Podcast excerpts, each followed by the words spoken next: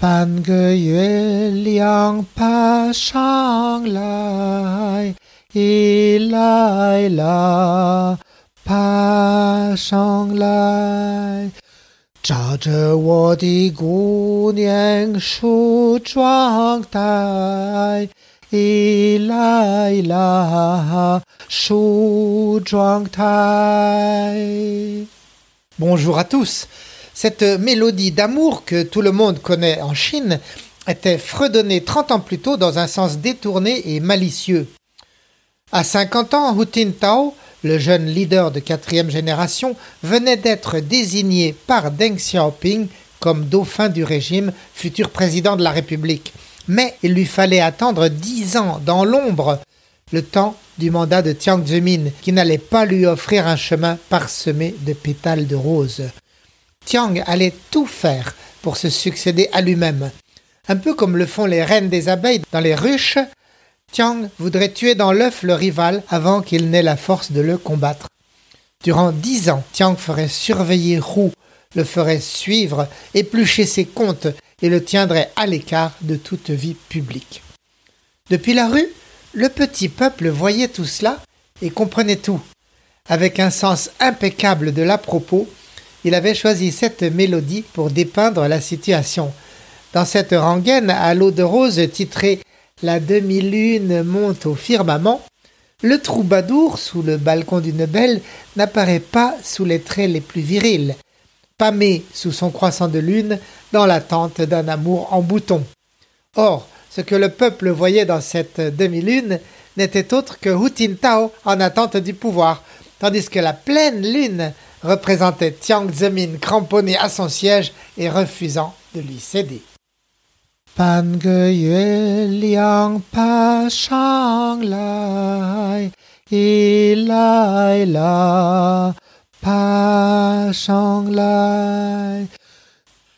À ses débuts, Hu Tao avait donné de lui une image plus puissante et affirmée.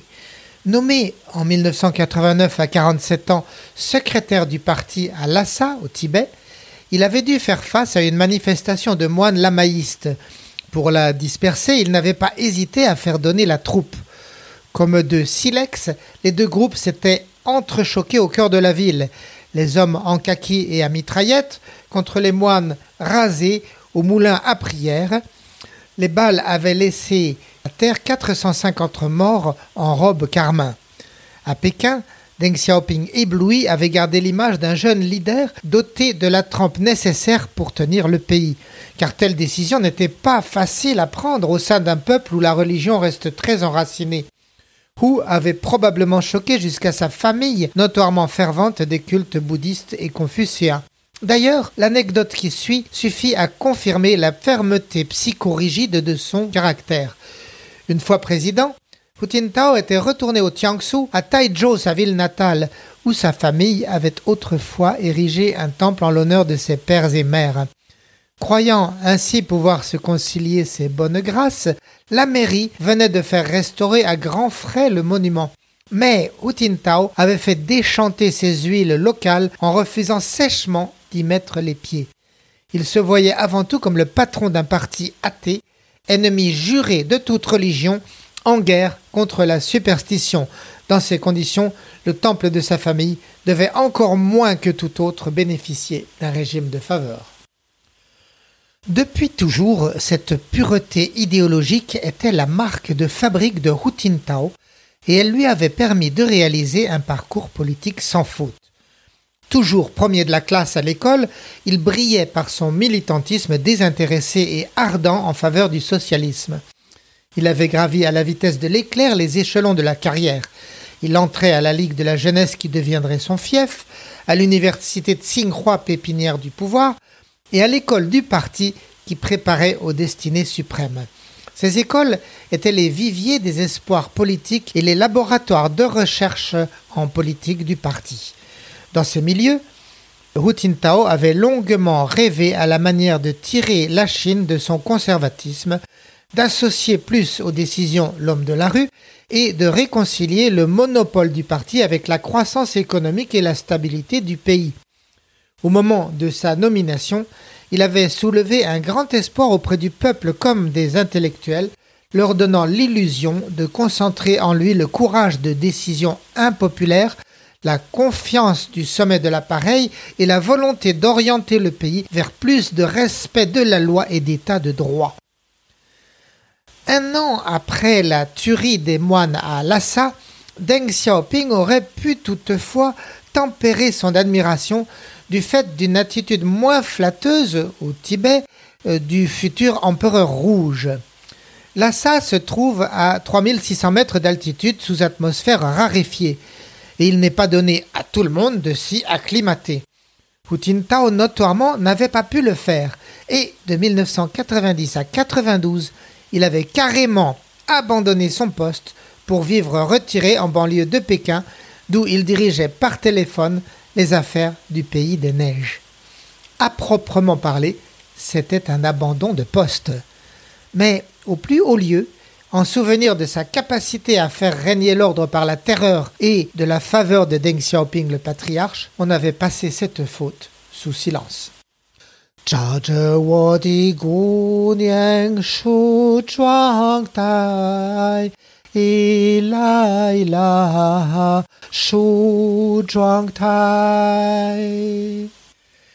Quel type d'individualité au juste était Hu Tao En fait, il est toujours apparu comme très secret, renfermé sur lui-même et craignant de s'affirmer, même devenu le maître du pays.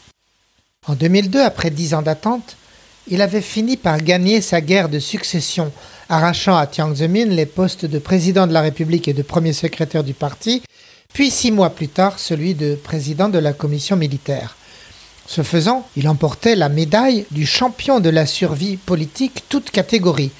Mais le prix à payer avait été immense. En dix ans, il était devenu méfiant envers tous, velléitaire, inapte à sortir de sa coquille. Toute sa vie, il redouterait les bains de foule, les conférences de presse, le contact direct, les réponses franches. Sous l'adversité, il s'était mué en un champion de l'alliance de la carpe et du lapin, à l'aise uniquement dans l'ombre et le consensus, quoi qu'il en coûte. Et quoique maître du pays, il devrait à maintes reprises devenir le valet de Tiang Zemin, auteur de toutes les cabales contre lui, mais qui parfois le protégeait en échange d'une abjecte soumission. Il faut dire que Tiang était resté puissant dans cette immense machine du parti, qu'il avait truffé de mines et de pièges avant son départ, tout en installant au poste clé ses âmes damnées, tels le vice-président de la République ou le secrétaire national à la propagande. Au début de son mandat, secondé par euh, Wen Tiapao, son premier ministre, et Ling Tirhua, son éminence grise et chef de l'administration, Hu Tao invente un concept de réformette bien pensante, la Xiaokang ou petite santé. C'est la version chinoise de la poule au pot pour tout le monde, à commencer par la classe paysanne. Il va affranchir de tout impôt les centaines de millions de petits fermiers et offrir la gratuité de l'école et des repas scolaires aux 10 millions d'enfants des cantons les plus démunis du pays. Mais ce programme ne va pas pour autant enrichir les paysans, vu la priorité donnée aux villes et au prix plancher accordé aux produits de la ferme. Hu va aussi se rendre impopulaire par une série de scandales de corruption, comme celui, début 2008, du lait maternisé auquel presque toutes les firmes productrices en Chine ont additionné de la mélamine pour faire de la masse et suppléer à l'insuffisance de la production de lait. Sous ce poison, 600 000 bébés ont eu les reins bloqués et 6 ont décédé. Des dizaines de cadres seront arrêtés et quelques-uns exécutés. Mais cela ne permettra pas, jusqu'à aujourd'hui même, de rétablir la confiance des citoyens dans le lait en poudre made in China.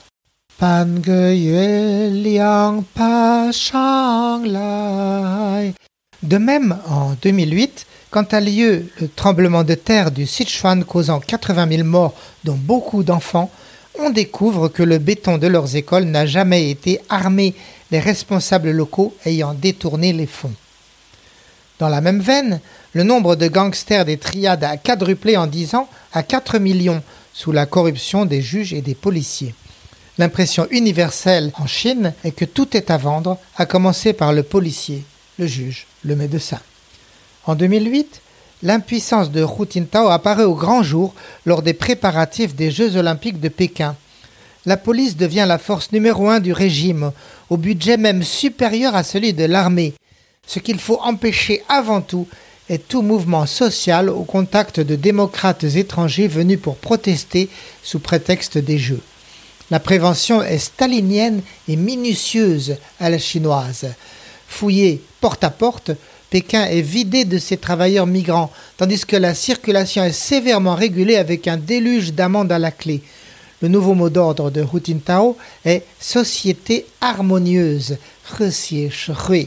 Chaque fois qu'ils attrapent un PV, les gens vont se venger par leur dernière boutade en disant à la cantonade Voilà, je me suis encore fait harmoniser. À ce durcissement historique de la police, les Jeux olympiques ne sont bien sûr qu'un prétexte. Le véritable enjeu est le contrôle politique et la féroce lutte des factions dans la guerre de succession de Roux en 2012. Les Jeux olympiques se dérouleront dans une atmosphère sombre, bien éloignée de l'esprit bon enfant de la camaraderie multilingue du sport. Les stades de Pékin sont à demi vides, les spectateurs étant triés sur le volet parmi les bons éléments et amis du régime. L'étranger brille par son absence. Le régime a limité les visas à l'extrême. Les JO de Pékin 2008 sont une parodie d'eux-mêmes et l'on voit le pays pratiquer une chasse éhontée aux médailles d'or en récoltant plus d'une centaine pour dépasser pour la première fois les États-Unis. Durant ce temps, Hu Jintao reste silencieux comme un sphinx dans son palais, peut-être complice, grand adepte du jeu du ni oui ni non. Depuis 2007, Xi Jinping, jusqu'alors inconnu absolu, a émergé au peloton de tête dans la course au pouvoir. Il est en cela poussé par Jiang Zemin et par le gang dit des petits princes, les fils des leaders historiques depuis 1949. Ils soutiennent leur poulain, l'homme le plus capable à leurs yeux de barrer la route à la démocratie et de préserver les immenses privilèges de leur famille. En même temps, un groupe de quatre hommes a émergé qui tentent de briser l'irrésistible ascension de Xi Jinping. Ils sont les chefs de l'armée et de la police, avec sous leurs ordres 4 millions et demi d'hommes en armes. Ils sont aussi Ling Tihua, le bras droit de Hu Jintao, et Bo Xilai, le secrétaire du parti de Chongqing et le rival le plus sérieux de Xi dans la course au pouvoir. Cette opposition de très haut vol a pu émerger, bien sûr, dans l'anarchie montante due à l'indécision de Hu Jintao et aux manipulations en sous-main de Jiang Zemin.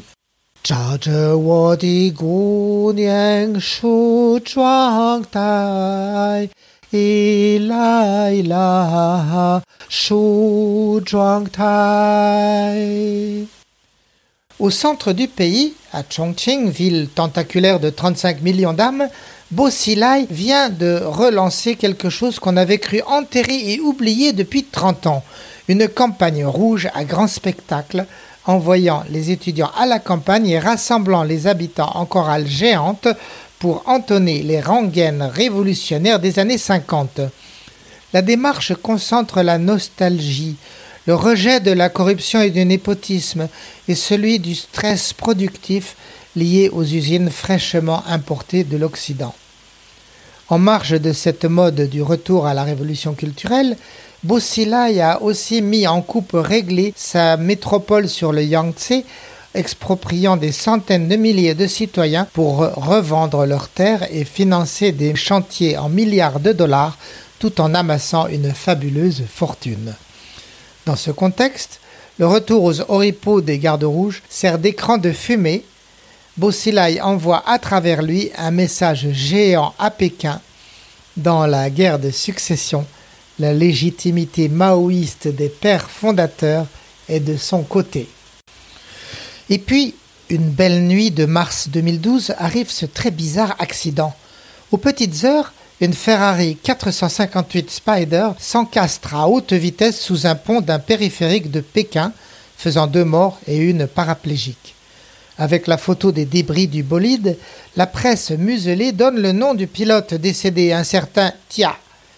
La rue comprend instantanément qu'il s'agit du fils de Tia Tingling, le bras droit de Tiang Zemin. C'est un scandale, car même les plus hauts salaires du Parti communiste ne permettent en aucun cas de se payer un véhicule à 300 000 euros importé d'Italie. D'autres précisions viennent enrichir la polémique. Tia était accompagnée de deux filles, une ouïghour et une tibétaine, empilées les uns sur les autres dans les deux seuls sièges du coupé. Et, détail scabreux mais véridique, sous la ceinture, aucun ne portait de vêtements. Enfin, selon une source, les experts du ministère de la Sécurité publique inspectant la carcasse auraient constaté qu'accélérateur et frein étaient sabotés, expliquant ainsi l'inévitable collision du bolide rendu impilotable. Dès le lendemain, une censure totale est imposée, jetant sur l'accident une cloche de fonte de secret d'État. Essentiellement politique, l'affaire sent à plein nez la lutte de factions sur fond de guerre de succession. Dans cette ambiance lourde et incertaine, cinq mois se passèrent, et puis arriva août, quand Tao devait convoquer le conclave balnéaire de Bedaïre, villégiature coupée du monde au bord de la mer de Bohai, réunissant les 60 plus hauts leaders du régime. C'était un de ses derniers actes officiels avant la remise de ses mandats à son successeur en novembre. Mais au moment de se retirer, tout en ayant laissé passer dix ans à se laisser manipuler, Hu Jintao a soudain un sursaut de fierté, une volonté de léguer enfin un zeste de vent nouveau. Au lieu de Xi Jinping, c'est Li Keqiang qu'il veut faire élire, jeune réformateur, et il veut lui adjoindre un bureau politique et un programme progressiste. Cette nouvelle tombe en août 2012 sur Pékin, stupéfiant les observateurs. Mais voilà qu'Abedaïre, coup de théâtre. Contre toute attente, Tiang Zemin rouvre le débat sur l'accident de la Ferrari pour révéler que le véritable pilote, loin d'être le fils de Tia Tingling, était celui de Ling Tihua, lieutenant de Hu Tao et, vous vous rappelez, un des quatre opposants à la nomination de Xi Jinping, contrairement à Tiang Zemin qui, lui, le soutient. Vous me suivez? Suivant son scoop fracassant, Profitant de la stupeur générale et de l'indignation à découvrir le stupre et la débauche d'une famille de la haute société socialiste, Tiang fait confirmer à main levée la nomination de Xi Jinping et élire un bureau réactionnaire avec beaucoup de membres du gang des petits princes. C'en est fini du rêve moderniste de Hu Tao qui disparaît dans la trappe de l'histoire.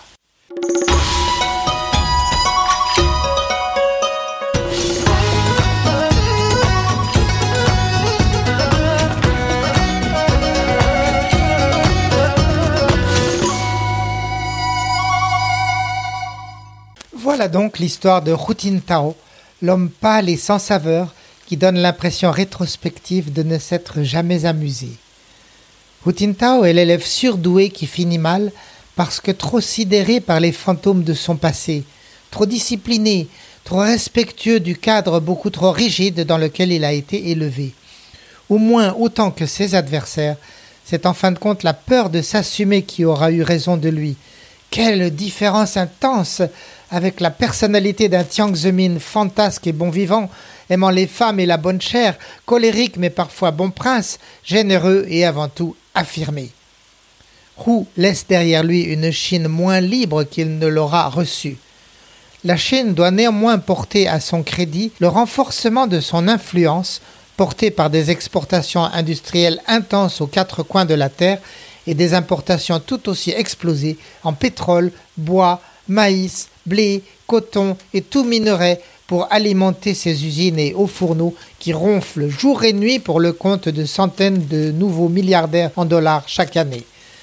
C'est aussi sous Hu Jintao que la Chine sera rentrée à l'OMC, le club des puissances commerciales du monde. Il me resterait encore à vous raconter l'accession au pouvoir de Xi Jinping qui va encore devoir casser le groupe de la nouvelle bande des quatre avant de pouvoir s'asseoir véritablement sur le trône. Ce sera pour la prochaine fois, les amis.